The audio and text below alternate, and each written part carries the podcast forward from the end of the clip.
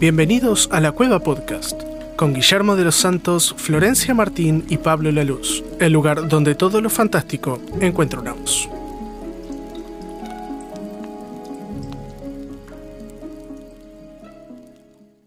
Buenas noches y bienvenidos a otro episodio de la Cueva Podcast, en el cual en este episodio seguiremos con la temática de los autores de horror, dándole esta vez paso a Franz Kafka, un autor nacido en Austria, en el 1883, cuáles obras siguen siendo latentes hoy en día.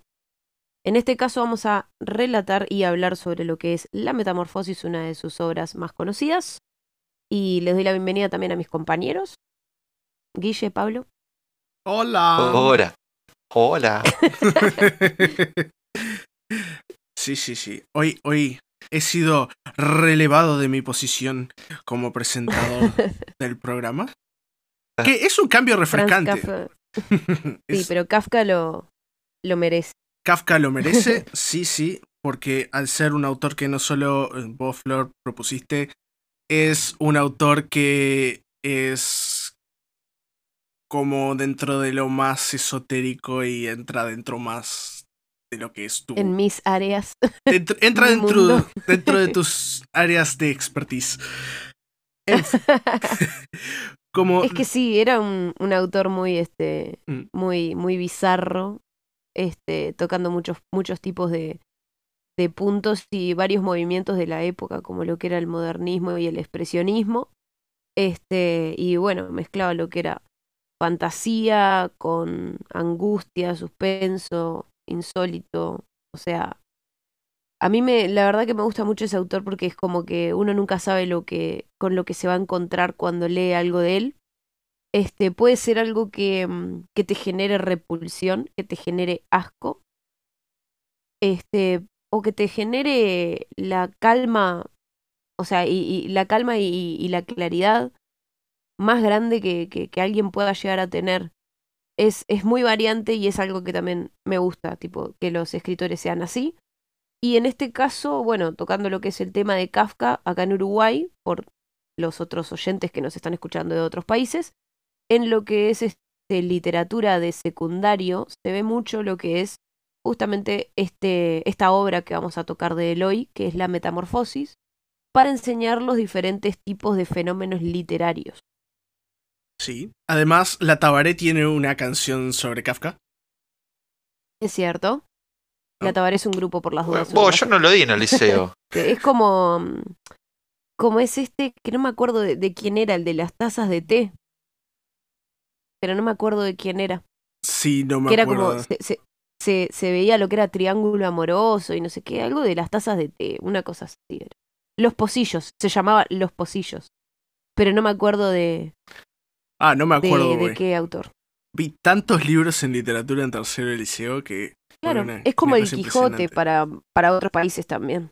Sí, el Quijote o yo qué sé, yo...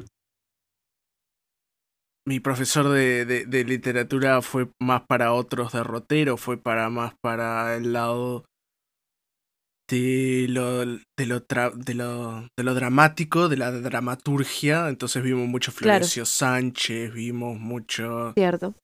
Muchas esas... muchas muchos autores por ese lado. Un, eh, claro, sí, es que también este, para mostrar los diferentes géneros y las diferentes corrientes literarias, se tocaban varios autores diferentes. Y la mayoría, porque es algo bueno, la mayoría este, de las corrientes literarias, este, tenemos este, autores o, o poetas o poetisas en, en, lo que es Uruguay. O sea, es como que ninguna corriente queda sin tratar. Entonces, generalmente, cuando nosotros teníamos clases de literatura, se trataban más lo que eran este autores eh, más nacionales. orientales, vamos a decir nacionales. Eh, y después se iba para lo que era internacional, como bueno, es el caso de, de Kafka y. Y en mi caso, este, yo justo seguí lo que era carrera artística dentro de lo que eran este, los los siguientes años de, secundaria y yo di, por ejemplo, Blackwood, que es algo que en realidad no se da. Pero a mí me encantó. Fueron fenómenos literarios que los aprendí en, en diferentes lugares, como también este, el infierno de Dante. Son cosas que generalmente este, son muy similares en, en varios países, pero yo supongo que este, alguno de los oyentes ha tenido tanto similares como diferentes por los autores en su, de su propio país, ¿no? Nacionales de su propio país. Y estaría bueno que nos lo cuenten, que nos manden algún mensajito o que nos lo dejen en los comentarios. ¿Cuál fue alguna obra literaria que hayas dado en clases de literatura o lengua que te haya gustado y que te hayas que, te, que la recuerdes todavía? Sí, claro. Dejen en los comentarios, sobre todo la gente en México con Frida Kahlo, poniendo otros ejemplos, Vargas Llosa, Saramago, hay un montón de gente, ¿no? Que, sobre todo, eh, autores hispanohablantes que son realmente eh, valiosos para la cultura y literatura latinoamericana y son como vitales para entender mucho eh, nuestra cultura, ¿no?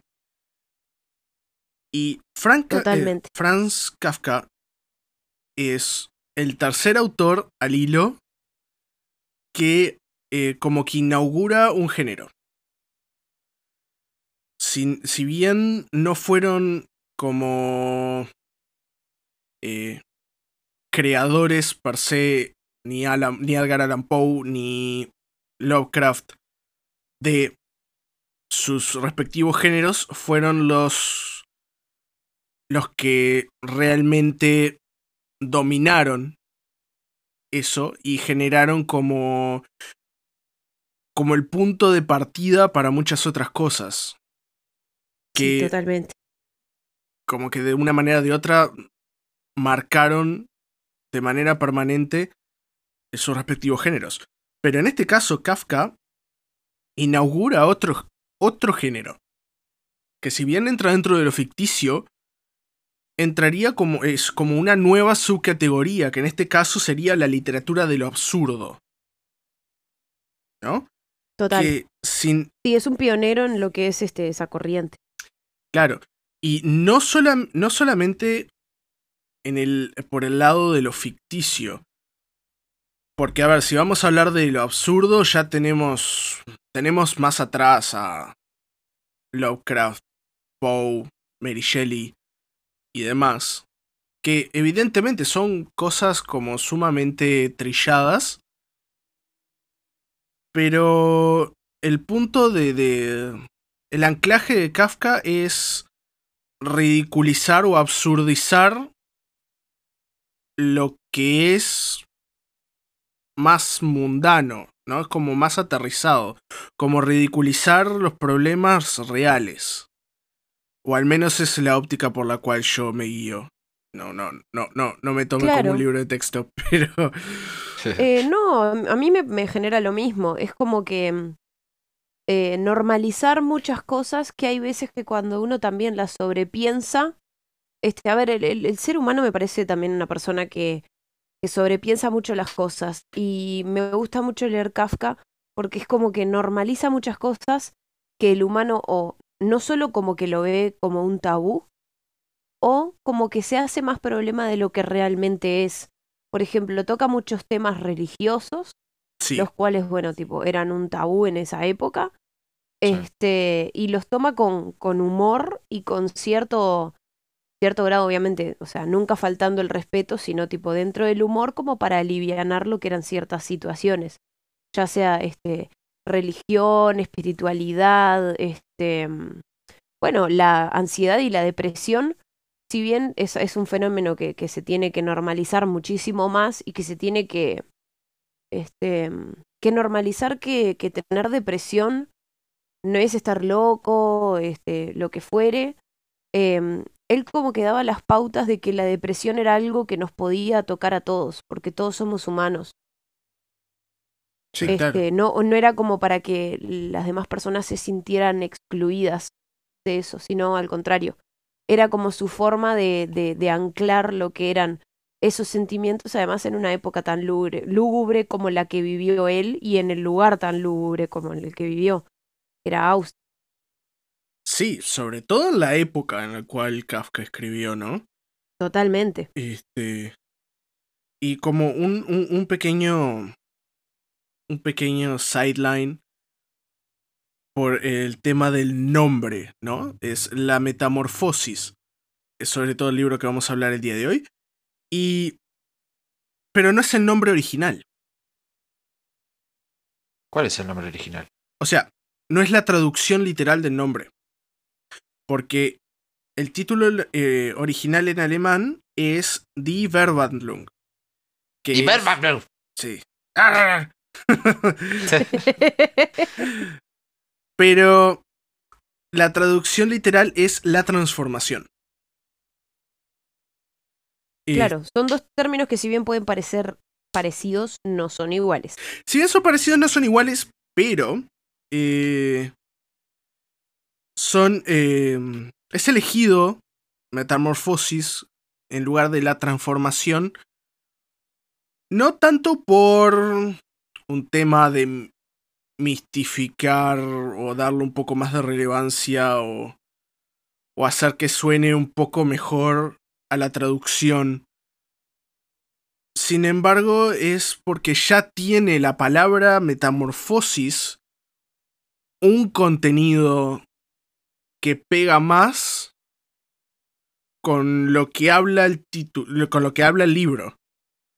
O sea, si uno puede, puede hacer una traducción literal de todo lo que lee, pero cuando uno traduce de un idioma a otro, sobre todo cuando uno habla un otro idioma,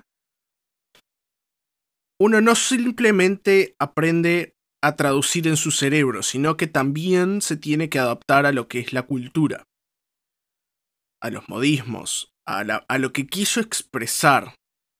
Porque si, si no, uno nunca puede llegar a dominar realmente un idioma si no tiene por lo menos un concepto de lo que es la cultura. Claro, una noción básica. Claro, entonces uno puede dejarlo como la transformación, sí, perfecto, cumple el objetivo, es de lo que se trata el libro, pero Metamorfosis tiene otra profundidad y creo que esa profundidad es la que pega más con la estética del libro. Sí, Metamorfosis suena mejor aparte. Sí, obvio. Además de que suena mejor. Además de que suena mejor. ciertamente el, el, que, el que hizo la traducción al español pensó muy bien esto. No sé si salió una traducción al español en el momento en el que fue publicado el libro, ahí yo desconozco, porque puede ser que se haya, se haya consultado al mismo Kafka. También, sí, pero igual acordate que dejó mucho de lo que eran sus notas y, biografías y obras, las dejó mucho también después de fallecer. Sí, sí, obviamente. Él fue el que, tipo, uno de los autores, como hablábamos de Lovecraft, que los amigos habían publicado muchas de sus obras inéditas. En el caso de Kafka fue él mismo el que realmente, tipo, dejó esas obras a propósito para que sean publicadas luego de su muerte, que son las más cargaditas también. No era boludo.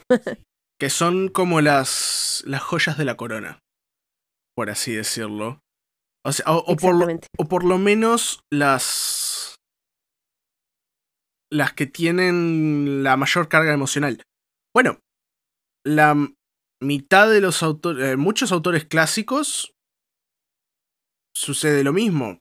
Por ejemplo, eh, Bach fue descubierto por accidente. Porque no, me, cierto. no me acuerdo a qué, a qué otro compositor le llevó la criada, le llevó pescado y habían envuelto el pescado en el puerto con partituras de, de Bach. No. Lo querían mucho. Sí, sí, y, y, cuántas obras se habrán perdido así. Es impresionante, ¿no? y, cuántos escritores no deben ni siquiera haber salido a la luz por eso también. Sí, sí, sí, evidentemente. ah, difícil. Sí. Y volviendo un poco a el libro que nos compete el día de hoy es eh, Metamorfosis, se trata de la transformación de Gregorio, ¿no? Que es una persona que se transforma en un insecto. Y todo eso se desarrolla bajo el trasfondo de un drama familiar. un saludo para Gregorio. Ah. Un saludo para Gregorio. si nos está escuchando. Goyo, te quiero. ¿No? no, pero todo el, drama familiar es como. No sé. Capaz que, capaz que yo estoy loco, pero ¿vieron ustedes la película esta? Mm, la de coreano, este. Parásito. ah, todavía no la vi. Totalmente. Me parece que tiene muchos toques que vienen por ese lado de acá. Sí, o sea, no, no por el lado de lo absurdo, sino por el lado. No, no, sino por el enfoque. Por el enfoque y por, y por la manera en la que plantea el drama familiar. Total. Me parece que tienen muchas similitudes. No, no, me lo, no me lo había puesto a pensar, pero cuando dijiste esta película ya se me vino a la mente tal cual.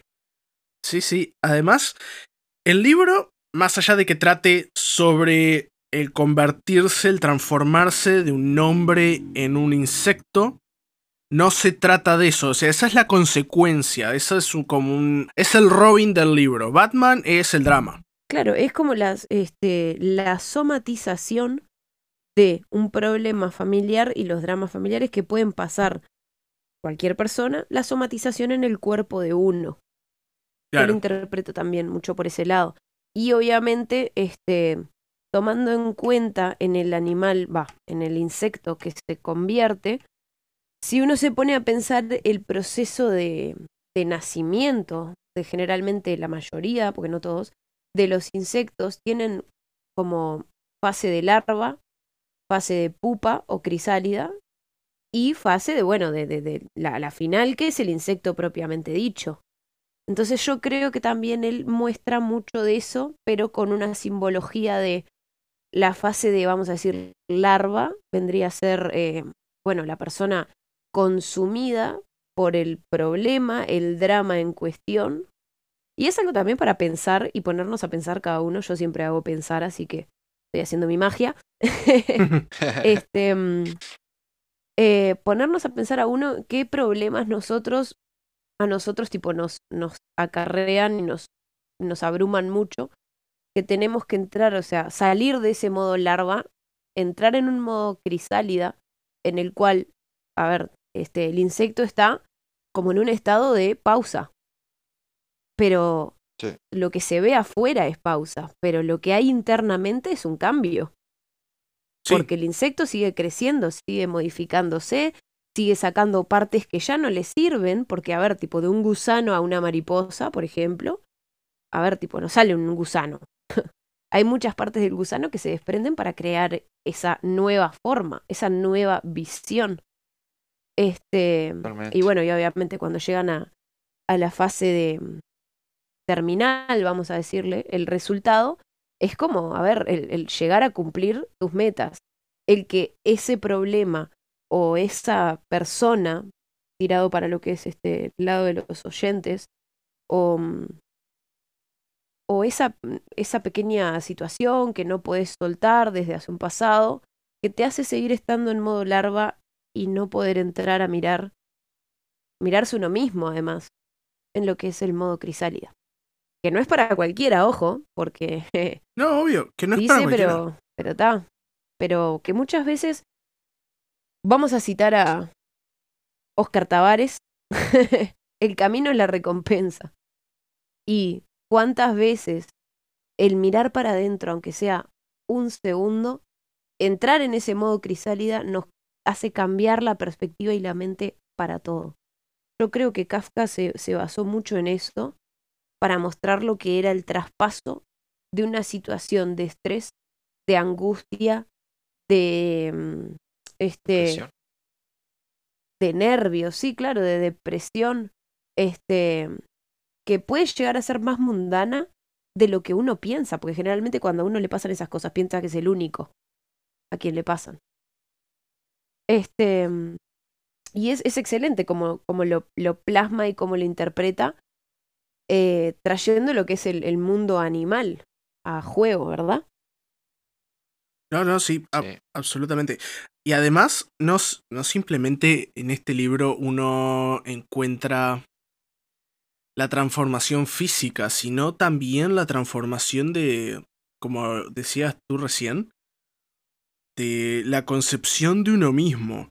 Porque Gregorio no solamente se, se animaliza físicamente, sino que pierde su identidad, va perdiendo su identidad. No ante sí mismo, sino hacia los demás. Claro. Por ejemplo, su familia... ahí demuestra el cambio, ¿verdad? Claro. Y su familia eventualmente lo deja de conocerlo, lo deja de reconocer. Y además hay otra cosa, ¿no? Este, también está el hecho de, de la aceptación por parte de los familiares, que es algo que lo marca mucho en lo que es la metamorfosis.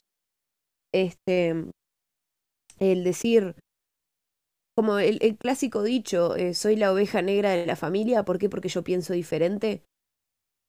A mí me parece muy como que el recurso, va, yo lo interpreto de esa manera, como que el recurso literario que él intentó utilizar, este, va más como para ese lado. Como el decir, bueno, sí, cambié y cambié tanto que mi familia, que tiene un modo de pensar tan diferente al mío, ni siquiera me reconoce. Claro. Quédate. sí, sí. Profundo. Este. Y el relato que tiene como tres partes o tres segmentos principales. ¿No? El primer segmento es cuando empieza la transformación física de Gregorio, ¿no? Que comienza todo como si él hubiera tenido, no sé, como un sueño tranquilo, sueño revuelto. Una pesadilla. Claro, una pesadilla. Y poco a poco se va dando cuenta que él ya no tiene su cuerpo. O al menos no es la forma habitual. Y claro. descubre que tiene más más apéndices de, los necesarios, eh, la, forma de su cuerpo es diferente, tiene un caparazón en lugar de su espalda.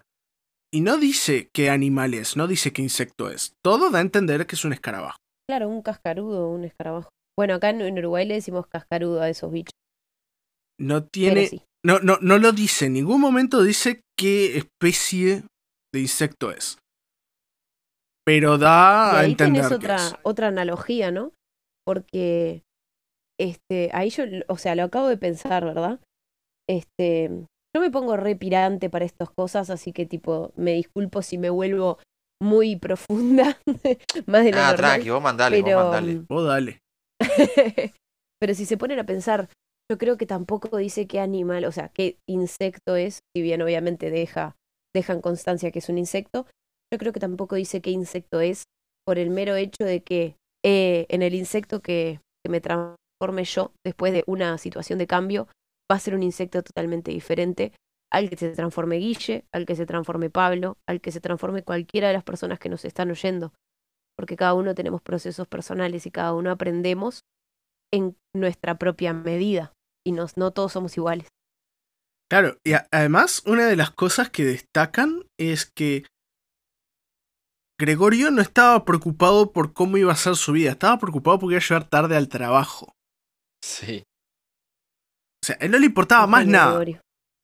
Había que llegar al trabajo en hora.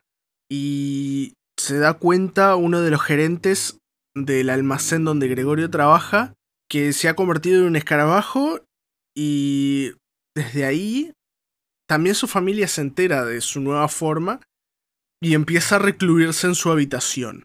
Lo que pasa es que Gregorio quería agarrar el bono de presentismo. Ah, Ahí va. no, ¿cómo qué? y su, su padre lo desprecia de inmediato, ¿no? Es el, inmediato rechazo. Sin embargo, su... siempre lo, lo, odia. Y su hermana en un principio no, era como más, más receptiva a su cambio, era más abierta. Claro, más, más moldeable. Más moldeable, pero después termina poniéndose a la misma posición que su padre, ¿no? Y, y encontrándose como en el lado en el lado de la sombra, en el lado oscuro de, de esta calle por la cual transita por la cual transita Gregorio. Lo que pasa es que el padre Gregorio era Darth Vader. Ah, el lado oscuro. el lado oscuro. Y su, su, su padre como que llega al clímax de su rechazo en el momento en el cual la madre descubre a Gregorio y como que se desmaya. Y el padre intenta matarlo incluso. Sí, basura. Claro. Y como no no va a trabajar Gregorio, porque evidentemente los bichos no van a trabajar. Perdió el bono. Claro, perdió el bono, pero perdió el trabajo, había menos dinero en la casa, ¿no? Y eso llevó a todo otro desenlace de consecuencias que eran problemáticas para la familia, ¿no? Se recortaron los gastos del hogar, se... Ellos eran una familia adinerada, pero la criada tenía que trabajar menos horas. Eh, y tuvieron que alquilar una de las habitaciones a inquilinos. Eh, Gregorio era el que principalmente mantenía la, a la familia. Y cuando se convirtió en escarabajo, como que. F. Sí, todo se, como que todo se va desmoronando. Y eso también da a entender que el tipo estaba bajo mucha presión.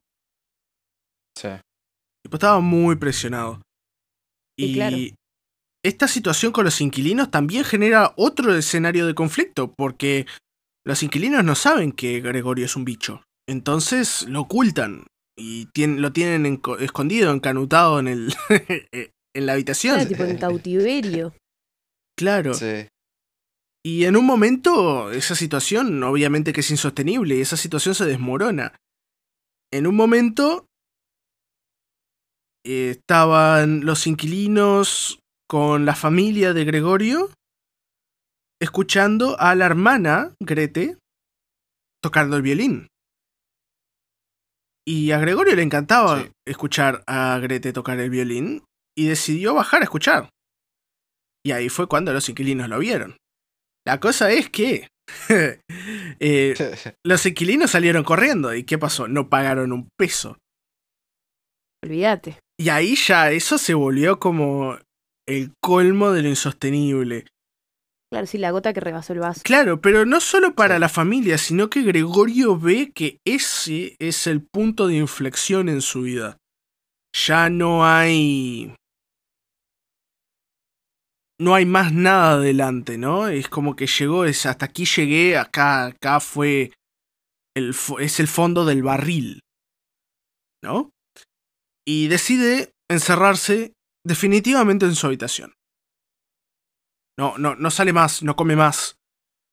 Y días más tarde aparece muerto. F por Gregorio en los comentarios. F por Gregorio en los comentarios. Y hay, hay, hay muchas, muchas cosas acá, ¿no? Sobre todo de, de ese suicidio por aislamiento, por, decirlo de alguna manera, de, Gregorio. No solamente culpa suya, digo, Gregorio en ningún momento pidió el cambio. Gregorio en ningún momento... Simplemente pasó. Claro, simplemente pasó. Eh, Gregorio en ningún momento quería asustar a nadie. Sin no, embargo... pero hay veces que los cambios también son inevitables. Sí. O sea, que llegan porque nos tienen que pasar.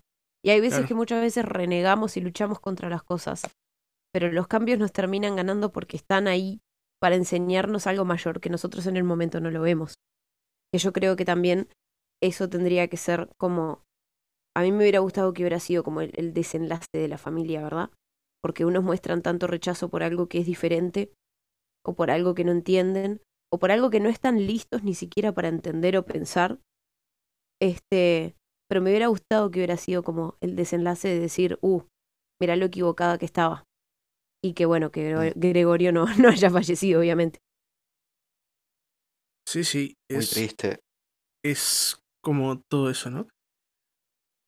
Y esta obra fue publicada en 1915, es al, al inicio de la Primera Guerra Mundial, Y hace mucha referencia a todos los problemas políticos, sociales, económicos que habían en ese momento, ¿no?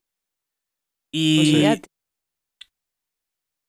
surgen esas, esas, esos cuestionamientos, esos planteos que muchos nos hicimos en algún momento, pero sobre todo estaban a flor de piel en ese momento, porque era todo sumamente deshumanizado.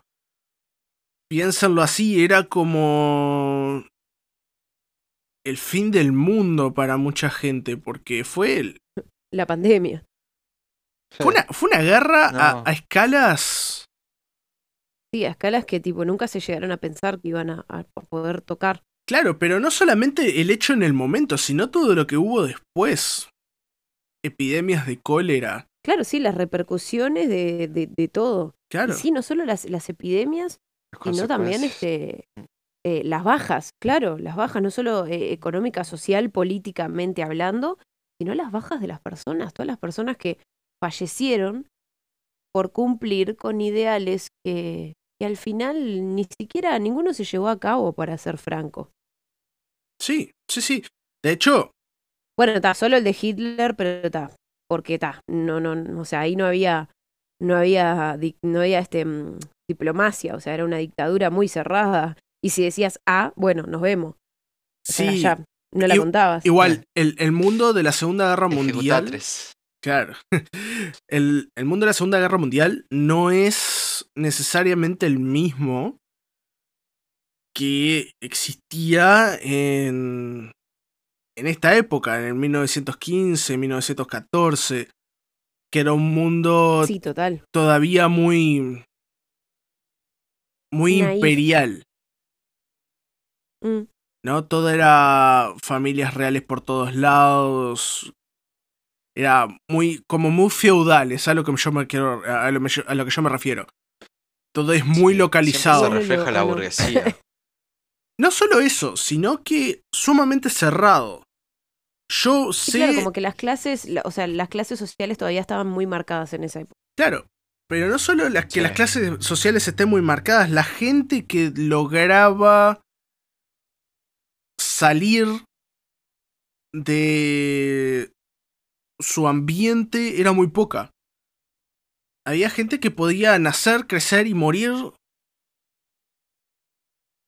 sin haber visto nunca el eh, mar. Otro, sin haber visto nunca el mar o sin haber visto nunca otros pastos que no fueran los del vecino.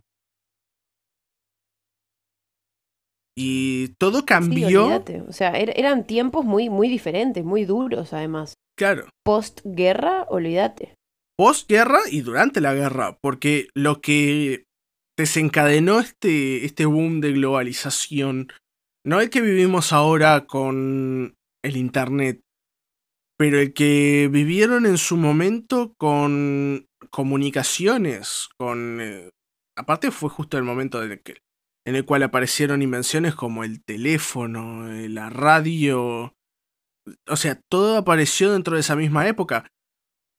Y además, los desplazamientos causados por la guerra generaron eso mismo. E, esos desplazamientos generaron que gente entrara en contacto con cosas que no estaban en su elemento. Y tiene mucho que ver este libro, no, aunque hable del opuesto, hable de la aislación. Porque para mí habla más del miedo a lo desconocido que otra cosa y la poca receptividad a lo desconocido que otra cosa. Totalmente. Sí, estoy de acuerdo. Y eso para mí sería como lo que, lo que termina de decorar la torta que es este libro, que es muy, muy, muy interesante. Daría para hablar horas simplemente en alguno de los aspectos.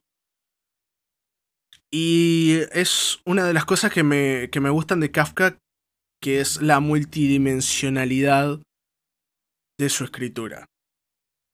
O sea, no es un autor plano, siempre habla en contexto, siempre hay cosas de fondo, siempre hay una vuelta a la historia que uno nunca, nunca lo ve aún, en una primera mirada. Sí, siempre se puede interpretar de distintas formas. Exactamente. Totalmente. El ojo de la persona que lo interpreta es muy subjetivo. Es muy subjetivo, sobre todo en este tipo de literatura. En fin, es un, un libro súper, súper, súper interesante.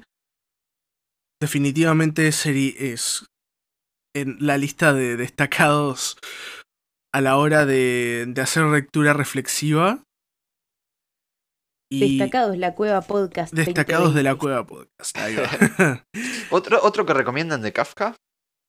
Otro que recomendemos de Kafka. yo no he leído mucho de Kafka. Otro así de Kafka eh, puede ser El Castillo, pero no es muy conocido. El Proceso también. Siempre tiene como, como cosas muy, muy marcadas. Eh, ay, había uno que empezaba con, con A. El artista del hambre. También. Ante la ley. Ah, me sale cualquier palabra, tipo. Me sale la antítesis, pero sé que no es antítesis. No sé. Bueno. Es. Eh, son, son, la verdad, tipo, son. Yo leí un artista del hambre. La verdad que son obras excelentes. Sí, sí. Leí un artista del hambre y leí Metamorfosis. Arranqué a leer El Castillo, pero como que me aburrí.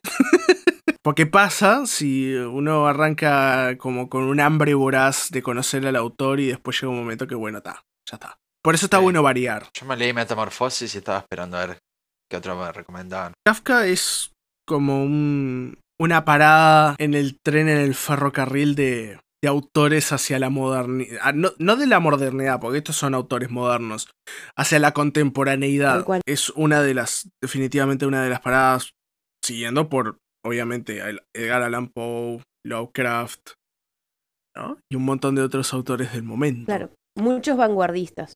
Mucho vanguardista. Era como el momento de explorar ahora, ¿no? Es por ejemplo, yo vi un meme en internet hace un tiempo que decía este, que llegaste muy tarde para explorar el mundo, llegaste muy temprano para explorar el espacio y estás como que atrapado en, en un limbo de innovación, cosa que tampoco está tampoco es tan, tan real, porque, sin porque esta gente estuvo, están como que en el mismo rango temporal hablando en ese sentido que tú, porque Kafka nació en 1883, América ya había sido descubierta, ya había sido, ya...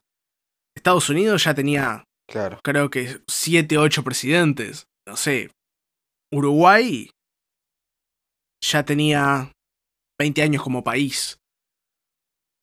No era. No, no, eran tiempos sumamente primitivos. Y tampoco hace tanto tiempo que.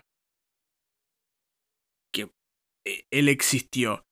Entonces se podría decir que, que estaba en la misma franja y sin embargo se las arreglaron para seguir innovando y explorar en otros campos que por alguna razón u otra no, han sido, no habían sido explorados anteriormente. Entonces, y por miedo también. Acordate que la sociedad era muy opresiva en esos momentos. Sí, muy opresiva, mucho miedo a, a lo. a lo.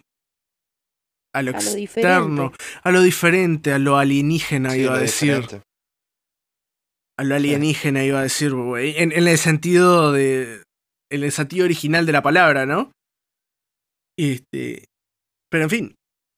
Si conocen otro autor que también fue pionero en, en su área y quieren que lo discutamos aquí en el programa, dejen en los comentarios, tanto en YouTube como en Facebook, mensajitos privados, a cualquiera de nosotros. Nosotros tomaremos en cuenta todas las consideraciones este, para futuros episodios. Quien dice que no podamos tener a alguien como invitado en futuros episodios para hablar sobre un autor en específico. Entonces, muchísimas... La verdad, para mí un placer. Sí, por supuesto. Y muchísimas gracias a... Estaría bueno, estaría bueno. A ustedes, Guille, y a ti, Flor, por participar en este programa. A ustedes oyentes nuevamente por participar de otra entrega y nos vemos en el próximo episodio.